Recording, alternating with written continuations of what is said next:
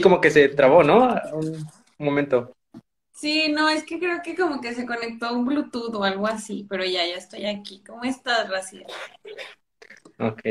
Bueno, este, estaba explicando la, la dinámica del directo, que cualquier duda, comentario, este, lo pueden dejar acá y los respondemos ya sea a la mitad o al final del directo.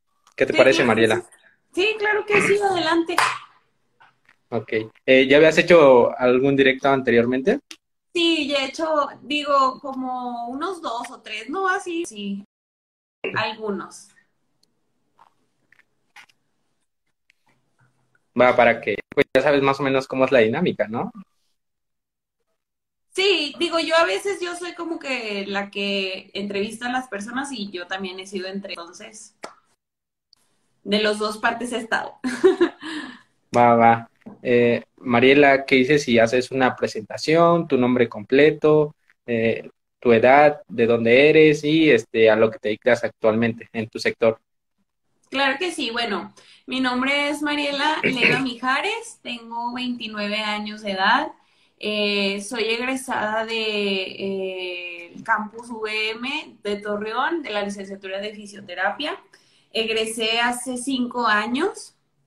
Eh, desde que me gradué tardé como unos seis meses más o menos en abrir mi consultorio y pues hacía consultas allá en Torreón, hacía consultas en mi consultorio y a domicilio, ¿verdad?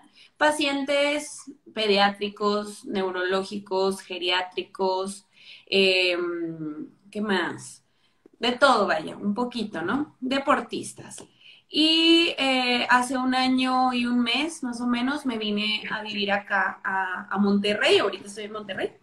Y aquí tengo mi consultorio, doy consulta privada y también a domicilio. Y aparte, eh, también soy maestra en la UVM. Ahorita digo, ya se está por acabarse el semestre ya estaba dando clase de ejercicio terapéutico y de modalidades de terapia manual, pero pues ya digo, las dos siguientes semanas son puros exámenes y pues es lo que ahorita actualmente estoy haciendo. Sí, este, como que ya tiene un, recorrido amplio, ¿verdad? Sí, así es. Digo, bueno, no así muy gigantesco, pero pues algo de, experiencia he ido adquiriendo al, a la par de, pues de, de tantos años cosas que pues uno tiene que vivir para poder aprender como, como oficio, ¿no? Ir creciendo más que nada. Bueno, vamos a platicar así este, desde su fase universitaria, después las rotaciones clínicas y también sobre su modelo de trabajo. Eh, vamos a empezar por una parte un poquito más personal, ¿no? Desde el inicio de, de fisioterapia. ¿Nos podría comentar, Mariela, este, cómo fue su proceso de elección de la carrera de fisioterapia? Sí, claro. Mira, Raciel, yo este elegí fisioterapia porque cuando estaba en la prepa estaba en un eh, en una escuela en la cual me mandaron a un servicio social que allá en Torreón era una asociación para eh, niños desde bebé, desde meses hasta adultos, eh, que pues se encargaba, se llama Instituto de Desarrollo Integral, que le metían un poquito como de esta filosofía de Montessori, para que ellos pudieran ser pues independientes, había sección de terapia y todo. Y ahí conocí a un niño que, bueno, ya ahorita es un adulto, que se llama Pedro. Pedro tiene, su diagnóstico es parálisis cerebral infantil mixta. Eh, Pedro es espástico, tiene, está en una silla de ruedas, pero es la persona más alegre, y más contenta que he conocido en mi vida, de verdad es alguien que admiro demasiado, que lo conocí desde los 10 años y ahorita ya es todo un, hombre. Y, este, y lo conocí y pues empecé a tratar con él, hicimos una química increíble. Yo tendría como 16 años y él tendría 10, 9. Em, quería solo trabajar conmigo, yo le daba de comer, aparte pues comía y yo embarrada de comida, él embarrado de comida, ¿no? Así y ahí fue cuando le pregunté a la maestra, le dije, oye, pues, ¿qué tipo de, pues, de terapias, digo, más bien, qué tipo de carrera puede ayudarme o puedo, este, pues, estudiar para que trabajar con personas que necesiten ayuda, ¿verdad? Y ella fue la que me dijo, existe la carrera de fisioterapia. Y yo, ay, pues me puse a investigar Y yo siempre me ha gustado mucho el deporte, entonces como dije, bueno, pues también está lo deportista y puedo también atender, este, pues niños, ¿no? A mí me encantan los niños también. Entonces dije, perfecto, de aquí soy. Fui a la VM, nada más que, pues obviamente como es una escuela privada, tiene una colegiatura, la cual pues era muy, muy elevada, la que mi mamá o mi familia me podía, me podía dar. Y dije, pues bueno, eh, empecé a hacer mi papelería y me dio la casualidad de que me dieron el 40% de beca. Digo, yo creo que el destino quería que estudiara oficio y me dieron el 40% de beca. Y pues excelente, digo, yo nunca en la prepa fui muy así lista, inteligente de, 10, jamás, pero ahora y me dieron esta porque dije, claro, la acepto. Y desde que inicié, desde el primer semestre, yo sabía que era la carrera que, o sea, que yo quería, lo que yo quería dedicarme totalmente. Son, fueron ocho años de carrera, ocho años, no hombre, ocho meses, ocho meses, ocho semestres, perdón, ocho semestres, y este, y luego en noveno semestre empezamos a rotar, que se le llama, eh, ¿cómo se llama? Eh, ay, no me acuerdo cómo le llaman ahí en la UVM. Pues Rotaciones clínicas, ¿verdad? ¿Cómo? O prácticas clínicas, ¿cómo le llaman como prácticas, así como para, para que nosotros eh, digamos, ay, este, quiero irme a este centro o a este otro para poder hacer mi servicio social, ¿no? Entonces, eh, empezamos, empezaron las, las, prácticas clínicas y terminé, hice una de las rotaciones, hice como tres o cuatro más o menos, y en una de ellas fue en el DIF, en el DIF de Torreón. Eh, en el DIF, a mí me llamaba mucho la atención que había de todo, patologías de todo, increíblemente, o sea, desde niños, adultos mayores, deportistas, de todo, todo, todo, así, eh, traumatismos craneoencefálicos, así, patologías que uno en clase las ve y no se imagina cómo realmente es el paciente, ¿no? Hasta que lo tiene enfrente. Entonces dije, de aquí soy, aquí mismo voy a hacer mi servicio. Eh, en la UVM escoges por promedio el servicio social. Gracias a Dios, digo, nadie quería estar en el CRI porque realmente es mucho trabajo, es mucha dedicación, es paciente cada media hora, de 8 a 3 de la tarde sin parar, sin parar y trabajo tras trabajo. Si no tienes paciente, le ayudas a otro y así, ¿verdad? Entonces, pues bueno, em, la, eh, digo, fue mi servicio social, eso ya fue pues al final de la carrera, que fue un año, y este, y ya cuando me gradué de, la carrera, eh, ya dije, bueno, ahora sí voy a abrir mi consultorio. Ahí me, me, gradué ya, bueno, se cerró por los cinco años que dura la carrera de, fisioterapia en VM, se, se cerró el, el, ciclo y pues ya fue cuando abrí mi consultorio. Órale, este, como que ya llevó un proceso, ¿no? También, eh, bueno, la, la, siguiente pregunta estaba bastante relacionado con lo que dijo sobre la perspectiva que tenía de fisioterapia. En este caso ya tenía como un poquito de referencia, ¿no? De todo lo que hacía fisio, un fisio, con la interacción que tuvo con, con ese niño. Eh, y ahí, ¿cómo fue ahora, este, sabiendo todo lo que pasó al inicio de la universidad, que ya tenía como una idea, una percepción de fisioterapia? ¿Cómo cambió terminando la carrera, ya cuando entró a trabajar? ¿Cómo cambió esa perspectiva de fisioterapia? Bueno, mira, es que, bueno, también olvidé mencionarte que cuando en uno de los semestres de VM, uno invita a un paciente a ser paciente y lo atiende en campus. Entonces, este, eh, Pedro iba a terapia ahí, pero yo no sabía que Pedro era paciente, pues ya que ahí lo tenían anotado para que la terapia. Y que lo voy viendo, no, hombre, pues Pedro hasta lloró, o sea, fue algo como un reencuentro de muchos años, porque pues ya habían pasado muchos años, yo ya tendría unos, fácil, habían pasado cuatro años, o sea, bastante tiempo. Y pues lo vi, no, hombre, Pedro, yo quiero con Mariela y yo quiero con Mariela. Y pues, o sea, para poder trabajar con Pedro se necesitan dos fisios, porque es, es, es muy, muy espástico, pues es mixto, vaya. Entonces, este, total, eh, ahí volví a ver a Pedro, pero eh, digo, cuando ya estuve con un paciente, así como, como lo que viví con Pedro, pues poco a poco fui, más bien, no, no tanto como que en ese, en ese tipo de, pues, de, de, materia que lleva uno en la UVM, sino ya cuando estuve en el servicio, hice, este, tuve la oportunidad que la doctora especial ahí en la UVM, digo, en, en el CRI, eh, me dijo, Mariela, necesitamos otro terapeuta. Entonces, pues, ¿sabes qué? Adelante. O sea, atiende eh, pacientes eh, de cada media hora, van a ser tus pacientes, nadie más los va a ver más que tú. Entonces, pues bueno, adelante. Y ahí fue cuando aprendí y realmente me di cuenta de que es tener un paciente en tu camilla, que es atender a alguien, estar al pendiente de él, de que no se queme, de que ya no sintió eh, la electroterapia, todo, ¿sabes? Entonces, yo creo que hasta mi servicio social fue cuando ya vi que era realmente el, el servicio lo que involucraba el hacerlo. Entonces, y me tocaba paciente de todo, desde el paciente geriátrico amable hasta el paciente geriátrico de, que estaba peleado con la vida, de la señora que a todos los vicios les caía gordo, o sea, de todo me tocó, la verdad. Ahí fue cuando me curtí y dije, adelante, me gusta, ¿sabes? Adelante. Y ahí, de hecho, en el crimen me decían, Marielita, es que tú tienes especialidad en personas difíciles, en pacientes difíciles, porque todo paciente difícil que llega contigo sale feliz. Y yo, pues sí, digo, no hago nada extraordinario, pero pues es escuchar a la gente, ¿no? Aprender a, a tener ese diálogo. Sí, eh, bueno, este es como que una buena experiencia estar en tanto en prácticas clínicas como en servicio social, ¿no? Porque ahí es donde ves la interacción con los pacientes, porque es lo más importante.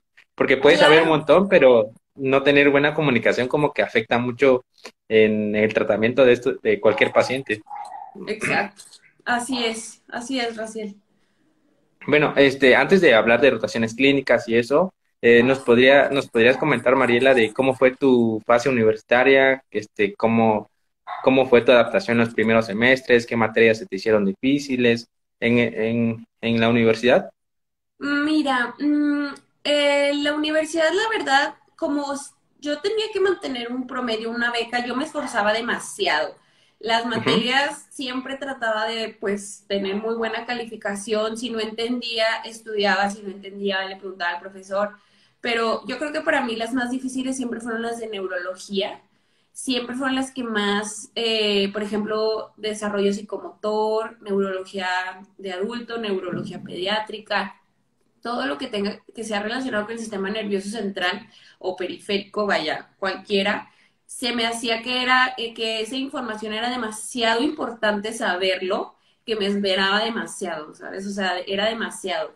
También otra materia que me acuerdo que, digo, todos de mi salón eh, no sufrimos, pero sí nos costó bastante, fue la de kinesioterapia, creo que se llamaba, que era donde nos enseñan a valorar la postura del paciente, qué pruebas hacerle, cómo hacérselas, cuándo hacérselas, cómo se llaman, que esta prueba que la otra, que las todas las que existen en todo el cuerpo de cada articulación, esas fueron las que más, eh, pues es como en la historia clínica, vaya, cómo hacer esa, esa pues, eh, valoración al paciente correcta para poder tú sacar tu diagnóstico correcto. Esas dos fueron las que más, así como que me acuerdo que, que fuera, a lo mejor batallaba por el tipo de información porque me la tenía que aprender, porque pues realmente era algo que iba a utilizar, y me preocupaba eso, pues no entenderle, pero pues digo, a fin de cuentas en la práctica se hace el maestro, ¿verdad? Pues ya con la práctica uno va aprendiendo. ¿Y en qué semestre viste esa materia, Mariela, la que se te complicó, la eh, segunda?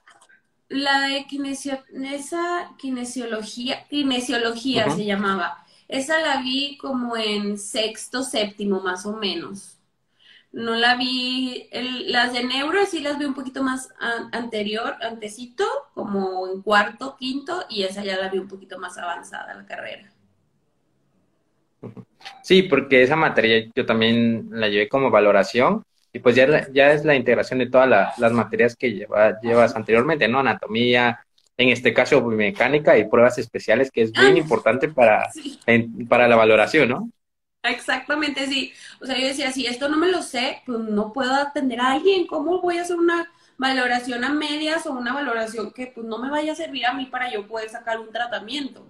Entonces, pues era donde más me esforzaba y si eran, sí son materias difíciles, pero no imposibles cuando te gusta. Entonces, salieron adelante, gracias a Dios, y pues digo, esas, esas dos son las que más recuerdo.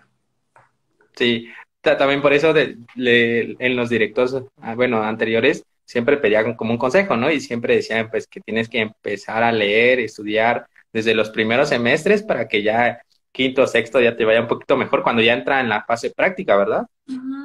Sí, así es. Y él también, un consejo que yo puedo darle a todos los estudiantes de oficio que yo pasé por ahí, a mis alumnos, que tanto quiero, a ellos es que no le tengan miedo al paciente. El paciente va porque necesita ayuda o va a acudir con ustedes porque necesita ayuda. Él está en sus manos y ustedes van a tener las herramientas necesarias para poderlo atender, para poder saber qué hacer. Entonces, mucha, ya cuando uno tiene muchos años practicando o haciendo terapias, pues ya lo hace como no en automático, pero como más a lo lógico, más, más fluidito. Entonces, cuesta trabajo hacerlo, cuesta trabajo ir como agarrando ese ritmo de, de, poder atender al paciente, pero tarde o temprano lo, lo, van a hacer. Y otro consejo que les doy es que si, van a, si están por empezar su servicio social o sus prácticas clínicas en, la, en el semestre que sea que estén, váyanse al lugar donde digan, aquí está bien difícil y voy a aprender demasiado. Y me van a desmadrugar y voy a estar trabaje y trabaje, pero ahí voy, ahí sí voy a aprender, porque es donde realmente aprende el paciente. Porque tengo compañeros que se fueron al hospital tal que había uno o dos pacientes y claro que pues no, o sea, no aprenden nada. Entonces, y ellos mismos me lo dijeron de que, ay, no, Mariela, pues no, me aprendí. Y una de ellas es una muy amiga mía y ni siquiera ejerce fisioterapia, o sea, ella es maestra de equitación y ya, o sea, dijo, no, gracias, yo no quiero. Entonces, pues digo, a esos dos consejos son los que más les puedo como hacer hincapié. Entonces, si lo siguen, van a, ahorita a lo mejor si están en primer semestre, segundo, pues es como, ay, ¿qué, voy a hacer? Yo también estaba, ¿qué voy a hacer en esos semestres? Pero ya conforme vayan pasando los semestres, vamos a saber más. También, bueno, depende de cada universidad, ¿no? Porque eh, también las sedes que abren en ese año para servicio social, algunos sí están un poquito retirados, otros no tienen este, tantos pacientes en este caso. Pero algo interesante que mencionaste y también vamos a retomar esto, es que tú tenías beca, ¿no? También, este, como que también te forzaba a estudiar bastante. Eh, ¿Nos podrías comentar, Mariela, tu plan de estudio, tu método? Si hacías apuntes, leías, estudiabas en grupo o eras un poco más individual? Eh, bueno, yo era muy intensa a la fecha. Soy muy intensa. Yo anotaba todo lo que el profesor decía, era bien preguntona, mm, me aguantaba la pena y preguntaba, aunque fuera algo súper sencillo. Eh, hacía apuntes con colores, yo siempre, por ejemplo, no sé, rosa y azul, y luego el siguiente tema rojo y azul, o sea, siempre variaba de colores, porque a mí me, me servía mucho como acordarme de la imagen de mi cuaderno. Eh, le, sí leía, sí leía, sacaba lo más importante, hacía resúmenes, tengo eh, una de mis mejores amigas también es fisio y ella se llama Cintia. Y si con Cintia hacemos eh, grupos y nos ponemos a hacer como mapas conceptuales y a ver, Cintia, explícame, yo te lo explico. Y así mutuamente, que a la fecha lo seguimos haciendo con pacientes, ahí nos damos retroalimentación. Pero siempre hacerlo, yo lo hacía muy manual, o sea, yo soy muy manual, muy de escribir, muy de anotar, de leer. Y sí, no, no estudiaba en grupo, pero sí con una persona. Esos eran mis métodos de estudio. Eso ayuda bastante, ¿no? De tratar de explicar el tema a otra persona para que tenga también retroalimentación, más en este caso que era tu amiga y estaba en beneficio, pues sí, como que ayuda bastante. Exacto. Mm, eh, bueno, este Mariela, eh, ¿algún área en específica en la que te hayas especializado o estás eh, cursando?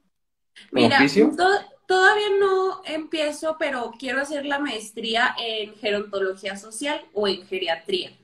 Yo, a mí, conforme fui avanzando en mi práctica ya profesional, ya graduada de fisio, eh, me di cuenta que el atender a adultos mayores me encanta. O sea, me encanta. Llega un, un paciente nuevo de adulto mayor y me emociono demasiado. Me estoy las horas que me tenga que estar, le hago lo que le tenga que hacer, o sea, realmente me fascina el adulto mayor, o sea, no sé, todos mis amigos se dicen, ay no, Mariela, no sé por qué te gusta, pero a mí Mariela me encanta. Eh, estaba entre deportiva y geriátrica, pero dije, no, deportiva, o sea, sí me gusta, pero no me encanta. Entonces, quiero eh, hacer la maestría en gerontología social.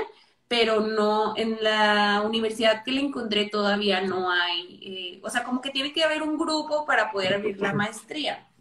Y todavía no, la, no hay ese grupo, entonces por eso no la he empezado a cursar.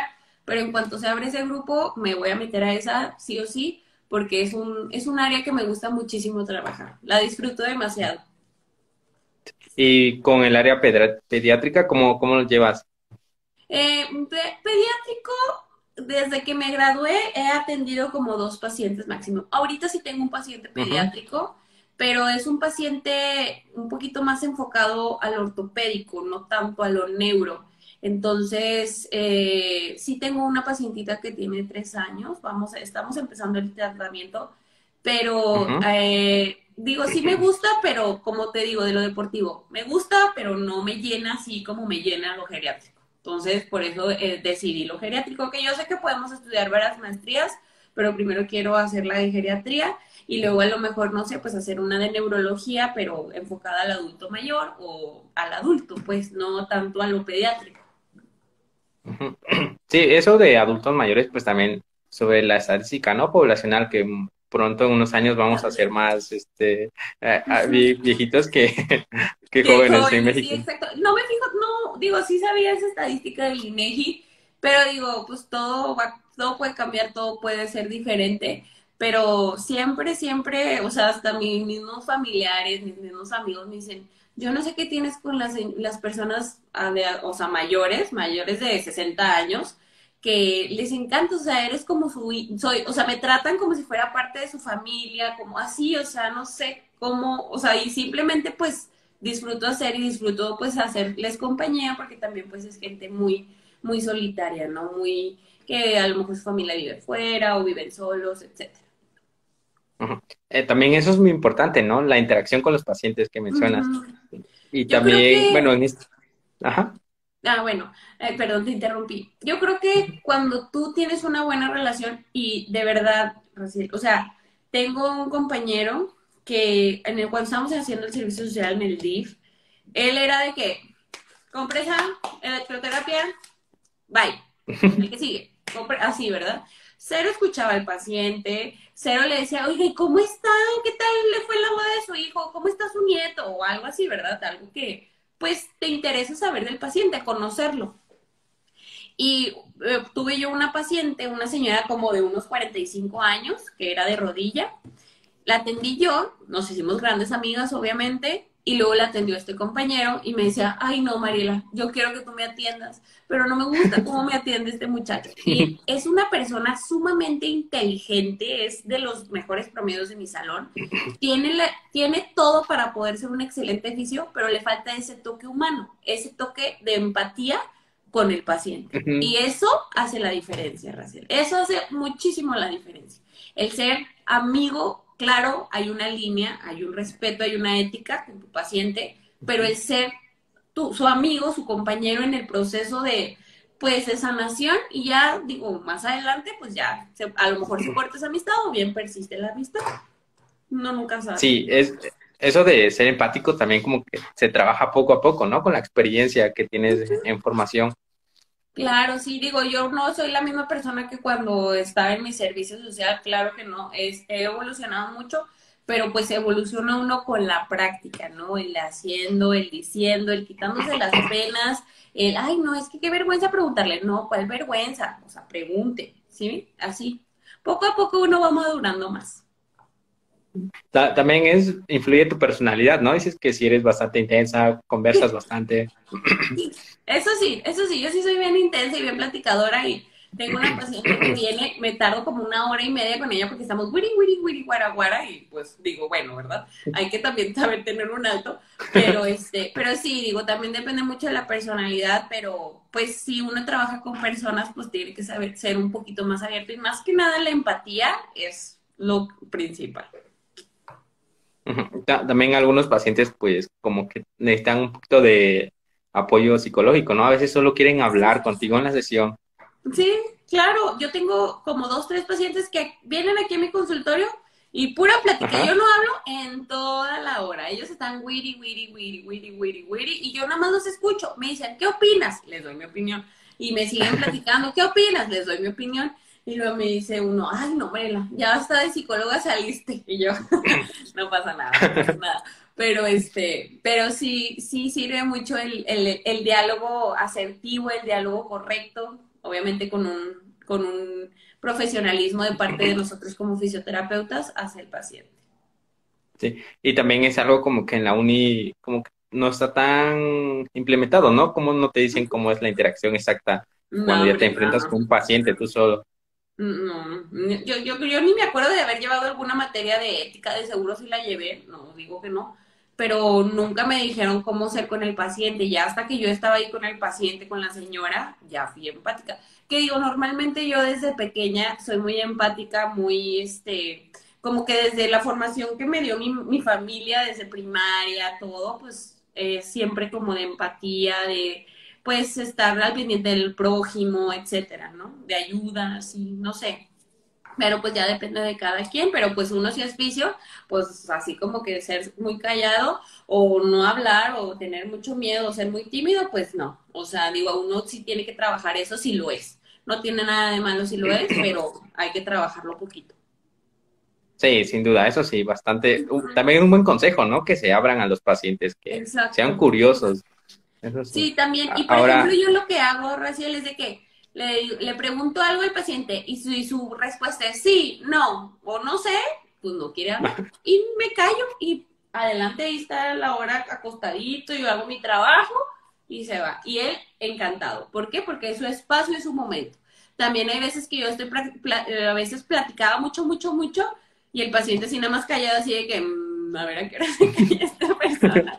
Entonces como que aprendí a, escuchar o a, no escuchar, sino como que medio interpretar así como que el cómo está el paciente, la actitud, para poder saber si me callo o sigo la plática. No, es interesante porque pues no, no sabes cómo este puede ser con un paciente, ¿no? Tal vez estés platicando bien con uno en la primera media hora y en la siguiente llega otro que tiene como una vibra o un humor un poquito más diferente, ¿no? Exacto, sí, claro, digo, hay de todo. Todos los oficios que están, digo, mis alumnos, por ejemplo, todos los alumnos de fisioterapia o los que apenas se van a graduar, van a conocer una diversidad de pacientes inmensa. O sea, ninguno es igual a otro, realmente. Bueno, Mariela, este, ya que platicamos un poquito de ti, este, ahora ¿Nos podrías comentar cómo es tu modelo de trabajo? Si estás en el sector privado, en el público, en este, en este eh, caso. Sí, yo ¿O cómo iniciaste? ¿Mande? ¿Cómo iniciaste este, recién titulada? Eh, ah. ¿Trabajaste en sector público o privado? No, siempre he trabajado en el sector este privado. O sea, siempre he tenido mi consultorio, siempre, este, digo, gracias a Dios, eh, mi familia me pudo dar como pues las herramientas para arrancar. Eh, ahí en donde, en Torreón tenía un consultorio en donde era, es la oficina de, de, mis, de mi familia, pues, ahí hay varios familiares, es un espacio donde pues tenía mi camilla, mi compu, mi escritorio, ahí van mis pacientes, es un lugar muy céntrico allá en Torreón.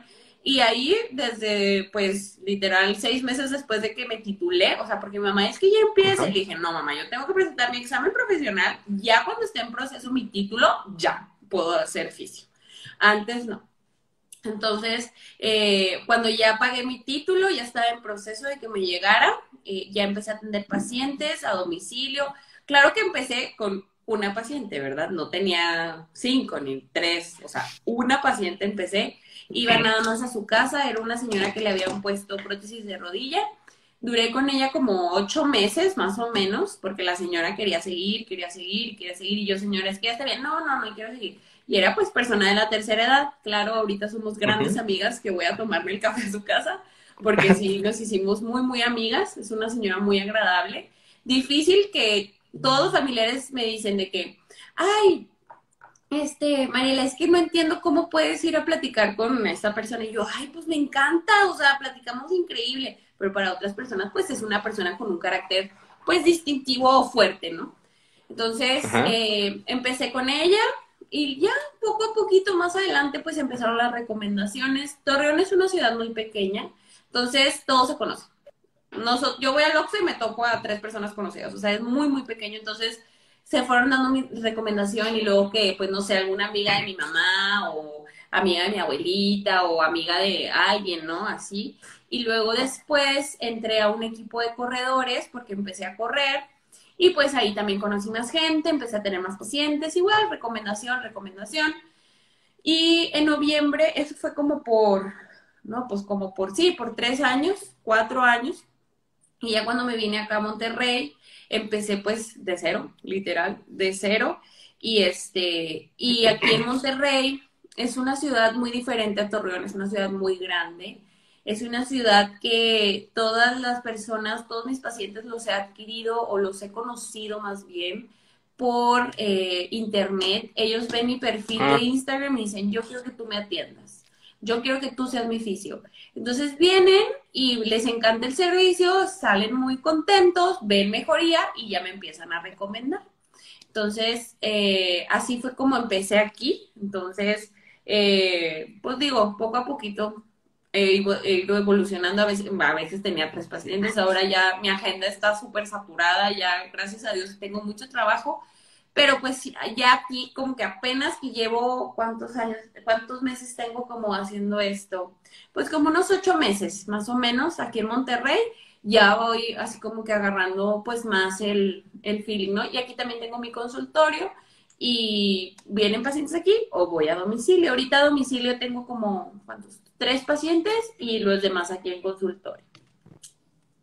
Es interesante que tú hayas iniciado a trabajar hasta que ya te, hayas, te hubieses titulado, ¿no? Porque pues muchos inician ya desde la universidad a trabajar, atender pacientes, visitarlos. ¿Y por qué? Porque eso de trabajar hasta allá, cuando, con título y todo porque yo quería como dar un servicio que tú llegaras a mi consultorio y vieras mi título, que lo tengo enfrente, por eso volteo, y dijeras, ok, es licenciada en fisioterapia, perfecto, estoy en, una, en buenas manos, estoy en, buen, en el lugar correcto, porque pues se da que mucha gente pues abre consultorios y no son fisios, o me estudiaron algún curso de, de masaje o algo así, pues no son fisios realmente.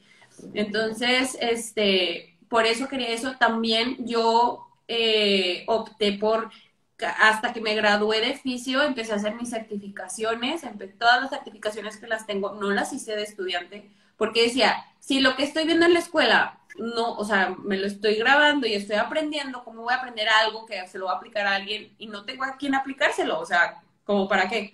Entonces yo hablé con mi mamá y le dije, ¿sabes? Porque mi mamá, mira que esto y mira que lo otro le decía, mamá, yo hasta que me gradúe y vaya a aplicar lo que voy a aprender en ese curso, lo voy a tomar. No, pues adelante. Y ya, así fue como lo hice.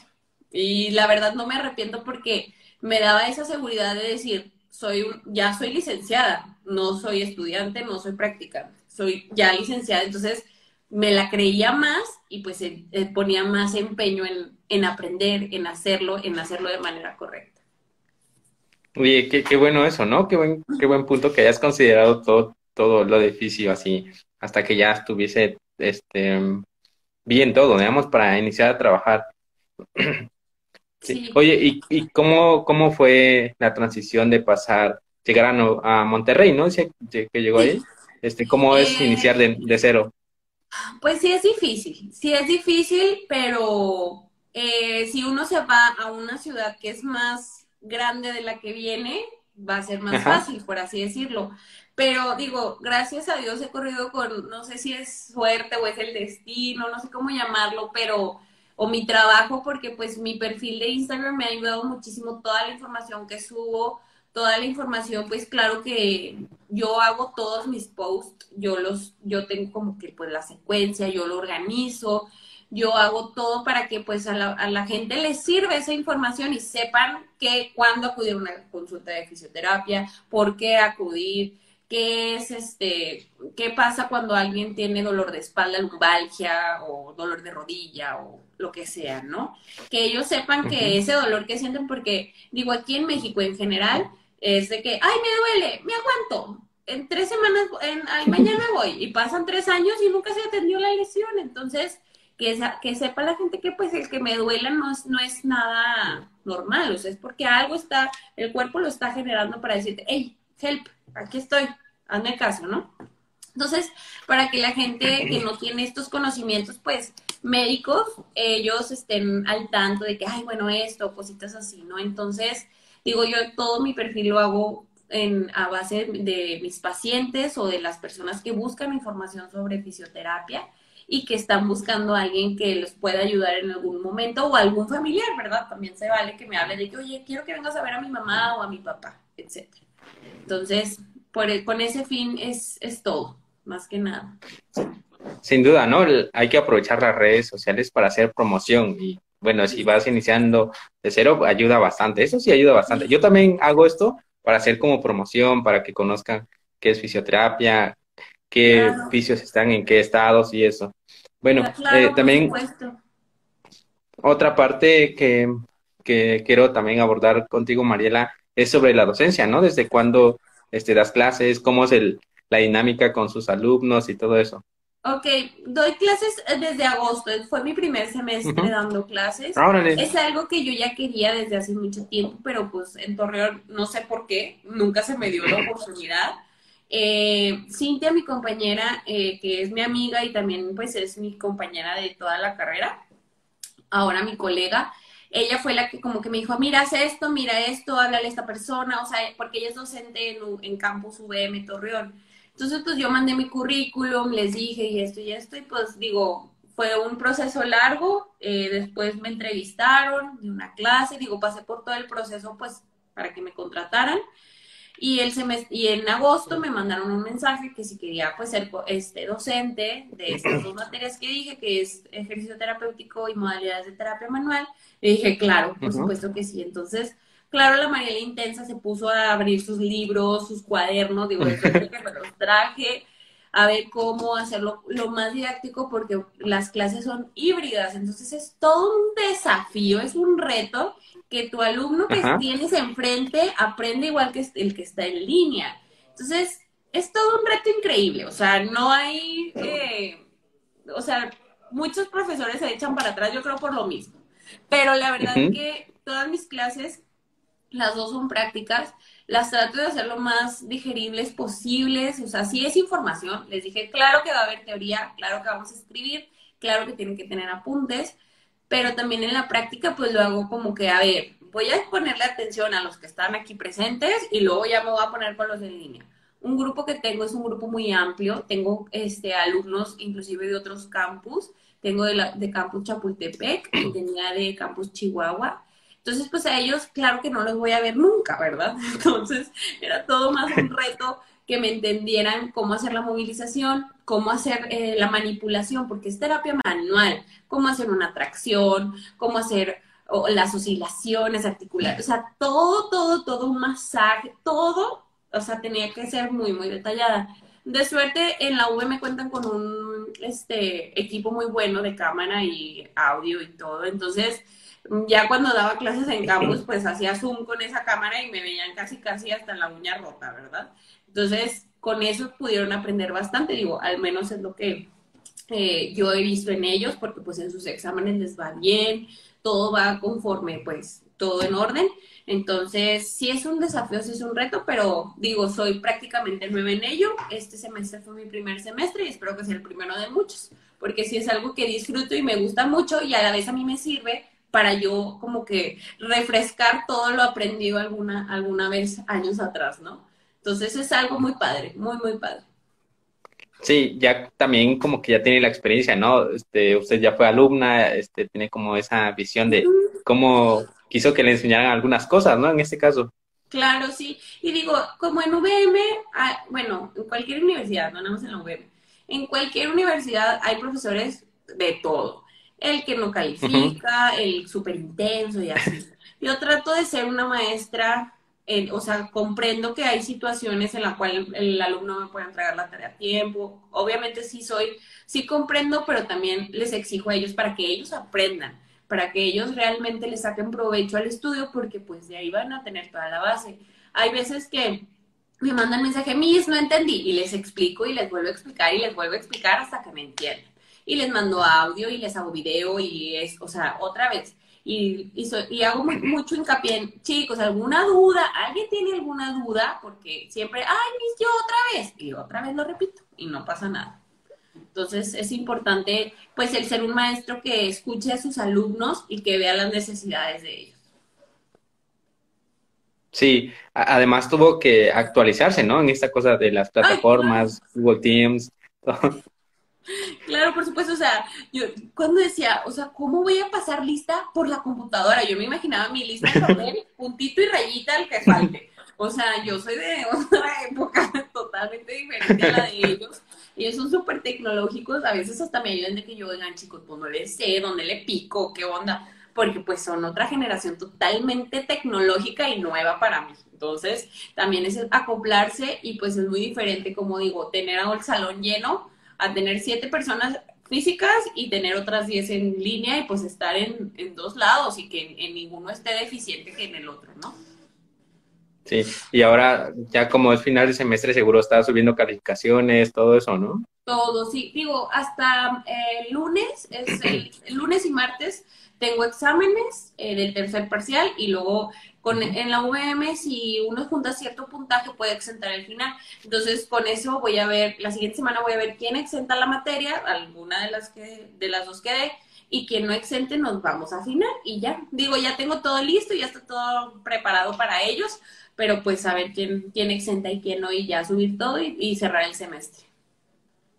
También usted también como que tiene buena organización, ¿no? En todo, todo, en todas sus cosas. Sí, hay que tenerla, hay que tenerla porque si no la tiene uno, ya se le comió el tiempo, sí, no hice la presentación, no me preparé, y claro que no es, este, no está bien que un profesor de una clase que no se prepara, o sea, ¿cómo voy a, digo, a mí me llamaba mucho la atención que mi coordinador me decía, es, decía en las juntas, preparen la clase y yo, pues es que yo, o sea, hasta ni podría dar una clase que no preparé, o sea, ¿cómo la doy? ¿Sí me explico? ¿Cómo le hago? ¿Qué les digo? ¿Qué les enseño? Entonces digo, yo siempre fui, soy muy organizada y todo el semestre lo fui, todo el semestre mis alumnos, o sea, desde el domingo, que la clase era el lunes, tenían ya arriba qué tarea les iba a encargar, cuándo entregarla, qué, cuántas eran, y ya en clase ya se les explicaba y les decía cómo hacerlas. Sí, ah, yo también trataba de hacer eso porque pues como alumnos me tocó un noveno todo en línea y tenía que organizarme para entregar bien las tareas, porque si no te pierdes, te distraes bastante con, el internet acá. No, y digo, a mí me tocaron semestres, eh, uno es tercer semestre y el otro era como quinto, sexto, entonces pues eran chicos no, unos sí muy nuevos, los de tercero, y otros ya un poquito más, más adentrados en la carrera, pero no tan, tan grandes o de tanto trabajo, por así decirlo, de tanta calificación como alguien en noveno de estar, que realmente pues está haciendo las cosas correctamente, específicamente bien, ¿no? Porque pues ya más, entre más grandes hay que poner más atención todavía, porque pues cómo sabemos qué tanto aprendieron atrás en los otros semestres. Bueno, Mariela, este, ya platicamos un poquito más de ti. Ahora vamos a enfocarnos a tu cuenta de Instagram. Este, ¿cómo surgió la idea de crear tu cuenta? Este, ¿cuándo lo iniciaste? Bueno, mm, ¿cuándo lo inicié? No me acuerdo, pero digo, yo le inicié porque, o sea, yo tengo mi cuenta personal y todo, digo, una prima también me decía, Mariela, es que es tu cuenta de oficio, es tu cuenta de oficio. Y sí, al inicio inicié, pero ni ponía nada todo chueco, los colores X, así, ¿verdad? Digo, como todos, no está mal. Y así, como que no la pelaba mucho. Y este, pasaron como dos años y ya pues ni sabía qué subir, o sea, como que no, como que no la pelaba. Y después, este, se me ocurrió la idea, digo, desperté así como se me vino a la mente sola la idea de eh, ponerle soy terapeuta, o sea, para que no fuera como mi nombre como tal. Y ahí empecé como que ya a poner un poquito más de videos, como, como, a partir de, ¿qué será? Como del 2017, 2018 más o menos. Y ya empecé, cuando me metí a este, este equipo de correr, pues empecé a tener más personas, em, tenía como más material que subir, de qué, qué tomar, qué comer antes de una carrera, durante, etcétera, ¿no? Porque un masaje de descarga, como estiramientos, calentamiento, etcétera. Entonces, desde ahí, como desde el 2017, empecé 2018 a subir un poquito más, pues, de contenido. Y actualmente, mi novio de, con el que ando ahorita, me decía, Marila, desde que empezamos a andar, Marila, es que tu cuenta tiene un potencial muy bueno y ándale y métele. Y yo, ay, no, qué floje. O sea, como que no me gustaba. Y luego, él es muy tecnológico. Él, para que veas, sí, es muy tecnológico. Y me decía, Marila, es que quien no está en el mundo digital no es nadie. Negocio que no está en el mundo digital no existe. Y yo, bueno, sí, cierto. Entonces, como que él fue el que me impulsó a meter un poquito más, eh, pues, contenido. Y poco a poco se me fueron creando las ideas y él me dijo algo muy cierto, que a todas las personas que están creando su cuenta de oficio o que la quieren hacer o que están pues en proceso de, de hacerlas, es que no es inventar el hilo negro. El hilo negro ya está inventado. Entonces, es buscar información de cuentas que se asemejen a la tuya, claro, no es copiar, no es, no va a ser fácil, pero si, ay, bueno, mira, este tema se me hace interesante, investigo más y yo hago mi idea en base a ese tema que a lo mejor aquel edificio me expuso. O, ay, en este otro me, me encontré este, esta información, estudio la información, hago mi contenido, mi idea y la plasmo en mi, en mi Instagram. Eso es lo que yo más o menos he estado haciendo. Digo, yo sigo cuentas desde Estados Unidos, de Ecuador, de todos lados, y hay cosas que me gustan y hay cosas que no me gustan, claro, como a todo, a todo mundo. Entonces, em, desde ahí empecé este, a hacer más, como que, pues, hacer, producir más posts, hacer más videos, etcétera. Y claro, quitarme la pena de que, ay, qué pena hablarle a la cámara, o ay, qué pena actuar, o ay, qué pena hacer esto. No, la pena para afuera, no sirve, adiós. Entonces, pues poco a poquito, poco a poquito empecé a hacerlo. La verdad que desde que llegué a Monterrey se me han abierto muchas puertas, muchas oportunidades eh, de grupos, de que, bueno, pues grupos de hacer como de que ese, ese, grupo te sigue a ti, comentamos entre nosotros, cositas así que pues hacen que el algoritmo varíe de Instagram y te posicione pues en la lupita, ¿no? Entonces poco a poco he ido creciendo, la verdad digo, pues entre más digo, más, más avanzada la tecnología, más tendencia hay, por ejemplo, los reels, todo eso, pues hay que aprender a hacerlo. O sea, yo la primera vez que hice un reel, yo dije, Dios mío, qué, qué hondo, se me tardé como tres horas en picarle, en ponerle, en saberle, ¿no? Entonces, pues es estar eh, actualizándose en cuanto a la red social. Digo, yo tengo mi, mi, página también de Facebook, pero está ligada a Instagram, pero todo lo hago en Instagram. O sea, yo creo que es la red social que a mí, Mariela, me ha funcionado más. Entonces, y es a la que más pues le meto toda la, información necesaria y se refleja en, Facebook, digo, están ligadas, pero pues siempre es más Instagram. Pero así fue como nació, digo, la verdad fue como que algo de que ya lo tengo que hacer porque pues el mundo digital viene aquí atrásito, aquí así tocándonos la nuca, ¿no? De que ya, ya, ya. Pero así fue como empezó. Sí, llevas bastante tiempo, ¿no? Desde que la creaste, pero no eras tan constante al inicio. No, yo creo que constante así de estar poniendo post y post y post y creando información. ¿Cuándo, ¿Cuándo habrá sido? Yo creo que tengo como, pues desde la pandemia, como a mitad de la pandemia, a mitad del 2020, fue cuando empecé, empecé y he, he avanzado, he crecido bastante, ya le sé más al Instagram, pero pues hay que estar como actualizado, ¿no? Que está en tendencia, que esto, que el otro, digo, es todo un mundo, el mundo digital. Sí, en pandemia, pues sí, crear, nacieron varias cuentas, la verdad, sí vi varios, varios vicios que empezaron a, querer publicar, tal vez por el tiempo que tenían ya libre. Sí, también, y porque aparte, digo, pues tú como oficio puedes, eh, viéndolo como negocio, puedes vender tu servicio, pero pues tienes que ver al paciente, no le vas a dar un masaje vía cámara, ¿verdad? Pues como una terapia vía cámara, es un poco difícil sí se puede hacer algún, hay una, una, una terapia que se llama teleterapia, que nació, no, no he visto el video, pero un aficio que sigo y entrevistó a una chica que lo realiza. Entonces, este, no he visto, pero pues existe eso, pero sí en base de la, de la pandemia nacieron muchas cuentas, muchas cuentas y más como para que pues la gente que estaba encerrada en casa, que el home office, cómo ha afectado tanto a la gente por la silla, por todo, ¿verdad?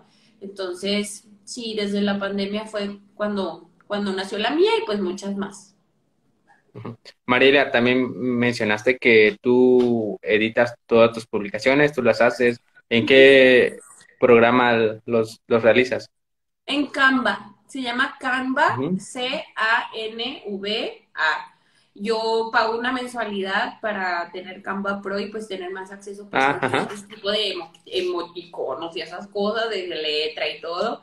pero pues digo, ahí hago así como que mi Mariela artística, que a lo mejor creativa, que tengo medio oculta, pero ahí es donde edito todo y la información la saco ya sea de, o sea, de posts que yo veo, ay, este tema me interesa, reviso el, tema, o sea, yo investigo por, por mí y ya yo saco la información.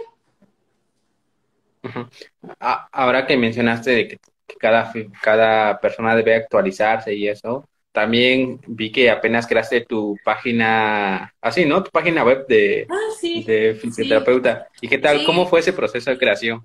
Pues igual con el Instagram. Mi novio me decía, Mariela, es que la página web, la página web, si no tienes página web, ya todo y que no sé qué. Yo, ay, bueno, está bien. Pues eh, un amigo, un conocido, él se dedica a hacer páginas web, literal. Y le dije, a ver, pues cotízame, dime cuánto. Le enseñé dos, tres ideas. Le enseñé una, una página que me gusta mucho de una nutrióloga y una página que yo, es en la que yo hago ejercicio. Que ahí saca uno la reservación de la clase y todo. Entonces le enseñé esas dos cuentas. Le dije, mira, más o menos así. Ok, y ya me hizo como un pre y ya fuimos como que modificando todo. Ha sido un proceso muy largo, de verdad como, ¿qué será? Como dos meses en que lo veía y luego que, cosas que nos veíamos en el Teams, oye, no sabes que no me gustó la letra, oye, sabes que pusiste mala información, claro que él no sabía de terapia, o sea, me ponía todo chueco, todo mal, y yo no, no, es que no puedo, es que esto, que lo otro, y que ya tengo paciente, o sea, sí fue un proceso muy largo, Claro que fue también un proceso largo, como me tardé como una semana yo picándole, me desvelaba aquí en la compu de que picándole para entenderle, o sea, para cómo voy a decirle, ya tengo página web, pero yo no la sé usar. Pues no, claro que no, ¿verdad? Entonces me piqué, me piqué así de que a ver qué me falta, no, mira, no sabe bien, tenemos que acomodar esto, etcétera, ¿no? Entonces, eso pues es realmente nuevo, yo creo que ni una semana tengo, y también lo de las citas, porque me urgía, me urgía de verdad que la gente pudiera ver mi calendario del mes y decir, ay, yo este día quiero ir con María. Y pa, hacer su cita. Porque como ahorita tengo mucha gente, entonces pues no puedo tener como tanta consulta de primera vez. Entonces, ¿por qué? Porque pues mis pacientes van agarrando las citas posteriores, ¿no? Entonces, como que la gente se tomaba que yo, bueno, es lo que yo, yo interpreto, ¿verdad? Estoy suponiendo. Eh, que se tomaba como que, ay, no, es que tengo la agenda llena y, ay, pues no me quiero atender, ¿sabes? O sea, no se lo tomaba como que yo siento que se lo tomaban a mal. Entonces ya con esta herramienta, pues ellos ven, ay, ir tal día, y agendan. Y un paciente me dijo, María, está fabulosa tu cuenta para hacer las citas en línea.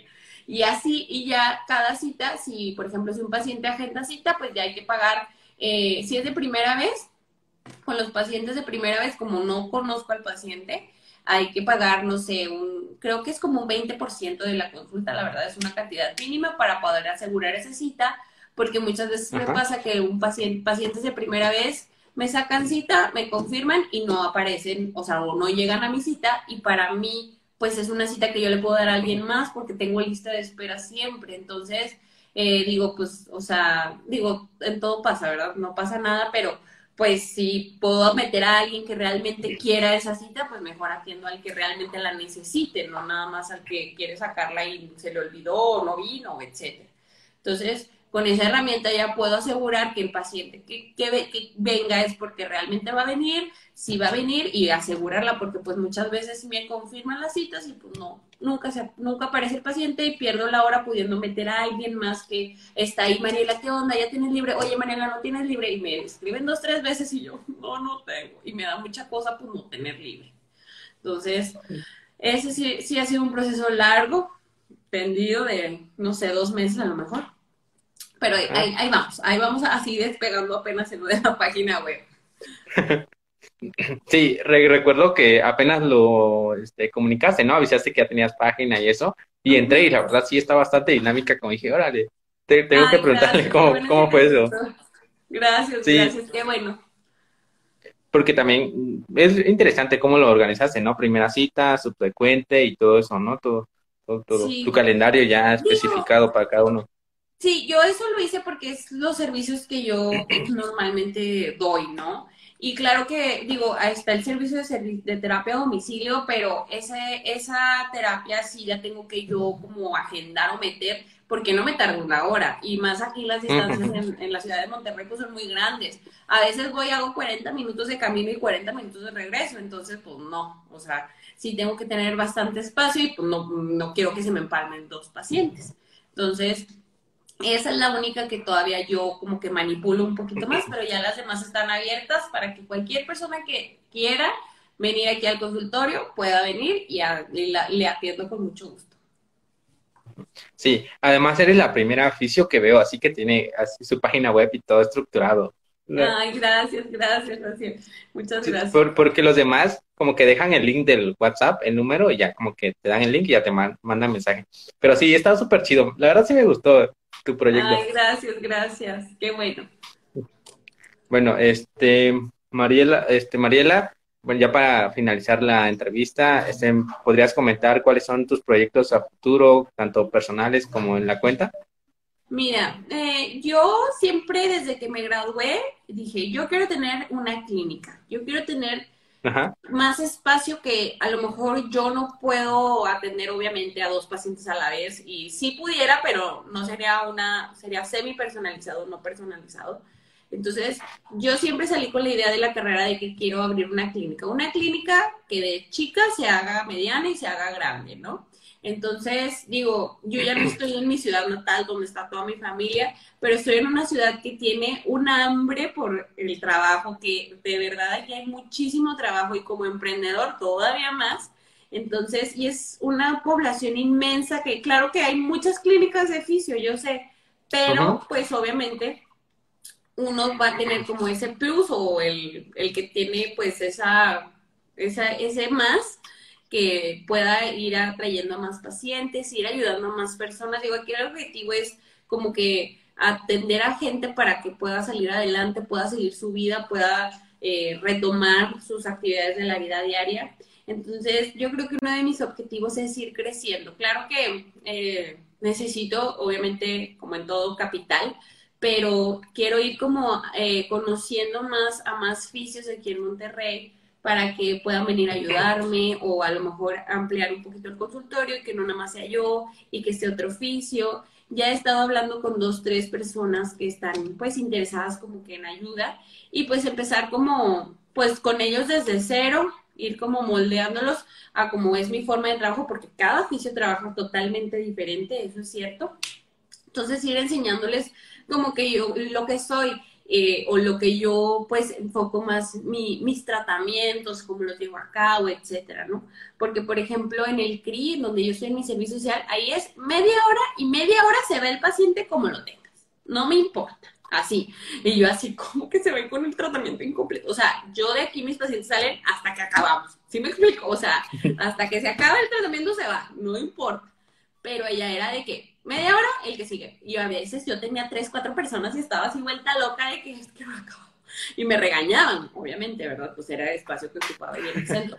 Entonces, este, eso para mí es muy importante, que cada persona tenga su tratamiento específico, personalizado, más que nada, porque no es receta de cocina esto, y que tenga una buena evolución y sea un acompañamiento con el paciente, porque ¿qué pasaba? Hay veces, o me platicado pacientes que a dónde van o a dónde habían ido, eh, o fue la tía o algo así, ¿verdad? Algún conocido, lo atiende un oficio, y luego otro oficio, y luego otro oficio. Entonces, pues, ¿qué tipo de seguimiento va a tener un paciente si lo vemos, si lo veo yo y luego lo ves tú y luego lo veo? O sea, pues no, ¿verdad? Una evolución correcta, pues así uno ve desde el inicio, desde la valoración, valora al paciente, ah, ya lo valoré, ya le atiendo, y poco a poco, fase por fase, me voy con él. Entonces, ese es uno de mis objetivos, como que ir creciendo, ir ampliando un poquito más mi horario para poder atender a más personas de manera personalizada, eso sí es 100%. Y este, y así, o sea, digo, ir escalando poco a poco. La verdad, llevo muy poquito tiempo aquí en esta ciudad ejerciendo oficio.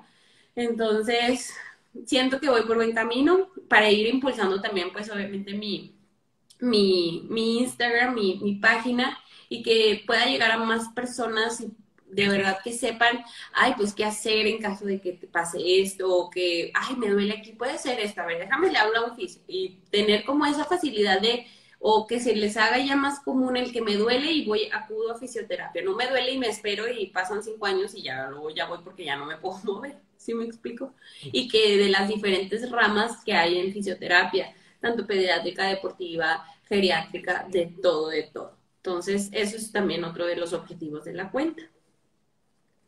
Órale, está súper bien. Y creo que vas por buen camino, ¿no? Ya tienes casi agenda llena, tienes, este, trabajas como docente, así vas ampliando todo, todo tu, como tu, con tu, como tu área, ¿no? Vas ampliando todo en, este, en este aspecto.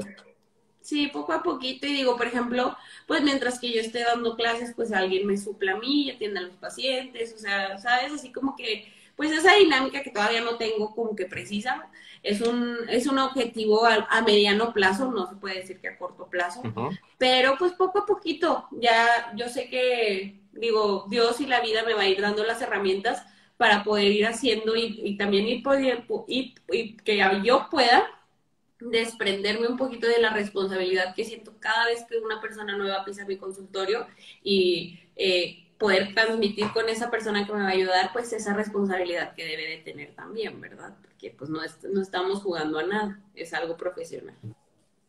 Sí, sin duda. Y lo que mencionaste, ¿no? Del proceso de adaptación que tiene cada paciente, es algo muy bonito que tiene como tenemos como oficio, ¿no? Que llevamos todo el proceso. A veces no concluye el paciente todo su tratamiento, pero ahí estamos, ¿no? Como que te marca eso. Así es, es increíble. A mí me encanta cuando ves, cuando volteas atrás y dices, ¡Ah! es que hace tantos meses hacía esto, esto, esto, o yo tomo foto, tomo video y todo, ¿verdad? Y le enseño al paciente y el paciente, ay, Mariela, ¿a poco, ¿a poco estaba así? yo, así estaba. ¿Y cómo está ahorita? Está mejor. Y ellos mismos se motivan, dicen, sí, pues, y adelante, y adelante, y adelante. ¿sabes? Entonces, eso es algo muy bonito que, tenemos nosotros los oficios, de cómo, el ver cómo la gente va avanzando, va avanzando, va avanzando, va avanzando, por sus propios méritos y por también nosotros ser los guías de ellos, ¿no? Sí, es también un tema interesante, ¿no? La educación del paciente que, en fisioterapia. Así es, sí, es un tema muy amplio que sí se tiene, que tenemos que trabajar siempre del lado así agarradito, pero pues es como nosotros vayamos educándolo, diciéndolo, metiéndoselo así poco a poquito a, cada paciente. Sí, porque algunos pacientes llegan y tú le dices, vas a hacer ejercicio y como que ahí como se bloquean, ¿no? Sí, sí, o de que, ¿y cómo le fue con los ejercicios? Y ponen cara de, ching, ya me cachó. Y yo sí los cacho, yo sí les digo, yo me doy cuenta quién los hace y quién no los hace, a mí no me miente. Y nada más me ponen cara de, ay, no, es que no lo sé por qué, así, ¿verdad? Y yo no, y les digo, es que es importante hacerlos porque pues si no lo hacemos, aquí conmigo vienen una hora y se van, y dos horas a la semana no es nada. En casa es donde realmente se trabaja. Y ya es cuando ya, ya ellos empiezan a ver el, el, proceso, el progreso que tienen haciendo sus ejercicios en casa y dicen, tienes toda la razón, Mariela, ya, y se ponen a hacerlos mejor. También me recordó a tu este último reel, ¿no? Que hiciste. Ah, sí. Hazme cuenta así de que yo así que nada más escuchándolos de que, ay. Y le digo una vez y le digo otra vez y le digo otra vez. Ay, pues fue un poquito de, de risa y de humor. Y varios pacientes me dijeron, ay, Mariela, así soy yo. Y yo, bueno, pues ya, al que le caiga el saco que se lo ponga, ¿verdad? Pero sí, yo sí hago mucho hincapié en eso, muchísimo hincapié, e ir educando a mis pacientes poco a poquito. Hay quienes luego, luego los hacen y luego, luego ven el progreso, el proceso, todo, ¿verdad? Y hay quienes, pues no, dos, tres, cuatro veces se les dice y ya ahora sí ya agarran la onda y está bien. Digo, cada quien a su tiempo, de para nada hay prisa. Sí, este también es bueno agregar un poco de humor a todo. Sí, claro. Y aparte a veces digo, varios pacientes me dijeron, ay Mariela, o sea, cuando vi tu reel, sí, me cayó el saco. Otros de que no, yo sí me aplico muy bien, ¿sabes? O sea, también como que les dicen, ay, sí es cierto. Pero bueno, pues nada más de, de risa un ratito. No, estuvo bueno, estuvo bueno eso. Gracias. Sí. Bueno, Ariela, ¿qué dices si dejamos el directo hasta, hasta esto? ¿Qué dices? Sí, claro que sí. Adelante. Sí. ¿Qué te pareció la entrevista? Muy bien, perfecto. Fíjate que estaba pensando que eh, hace, hace poquito, hace dos semanas, una, dos de mis alumnas me, me, entrevistaron acerca de la ética profesional, de la bioética y ah. todo. Y dije, ay, ya va a ser la tercera entrevista que me hacen. Pero sí, me gustan las entrevistas, la verdad. las disfruto. Me hacen como que recordar todo mi proceso y ver cómo hemos ido avanzando y pues es algo, algo gratificante y muy lindo. Sí, es uno de los objetivos aquí de la cuenta, que más personas conozcan a más vicios y pues sepan su proceso, todo lo que pasaron, sus experiencias también. Sí, claro, todo. De todo se aprende. Digo, nadie aprende en cabeza ajena, pero conforme uno puede dialogar, platicar, decir, pues a lo mejor se quedan con algo, ¿no? Algo, algo de lo mucho que se platica, que se cuenta. Sí, sin duda eso. Bueno, ¿qué es si nos despedimos, Mariela? Claro que sí. Bueno, pues muchas gracias, Raciel, de verdad, por invitarme, eh, entrevistarme y preguntarme cosas que pues me hicieron recordar todo. Te agradezco pues el espacio y todo esto. Y pues ya sabes, cuando quieras podemos abordar otro tema o yo te invito desde mi página, hablamos de algún tema en específico de fisio y con mucho gusto. ¿Sale? Sí, siempre digo eso, que el primer directo es como para conocer al fisio y ya en un segundo directo que podría ser el próximo año hablar de un tema en específico. ¿eh? Sí, claro, hablamos, no sé, de geriatría o algo que a ti te interese mucho y yo te puedo preguntar acerca de ese tema deportivo, lo que a ti quieras, tú quieras o tú me preguntas del área geriátrica que es mi favorita de todas, entonces ahí vamos viendo.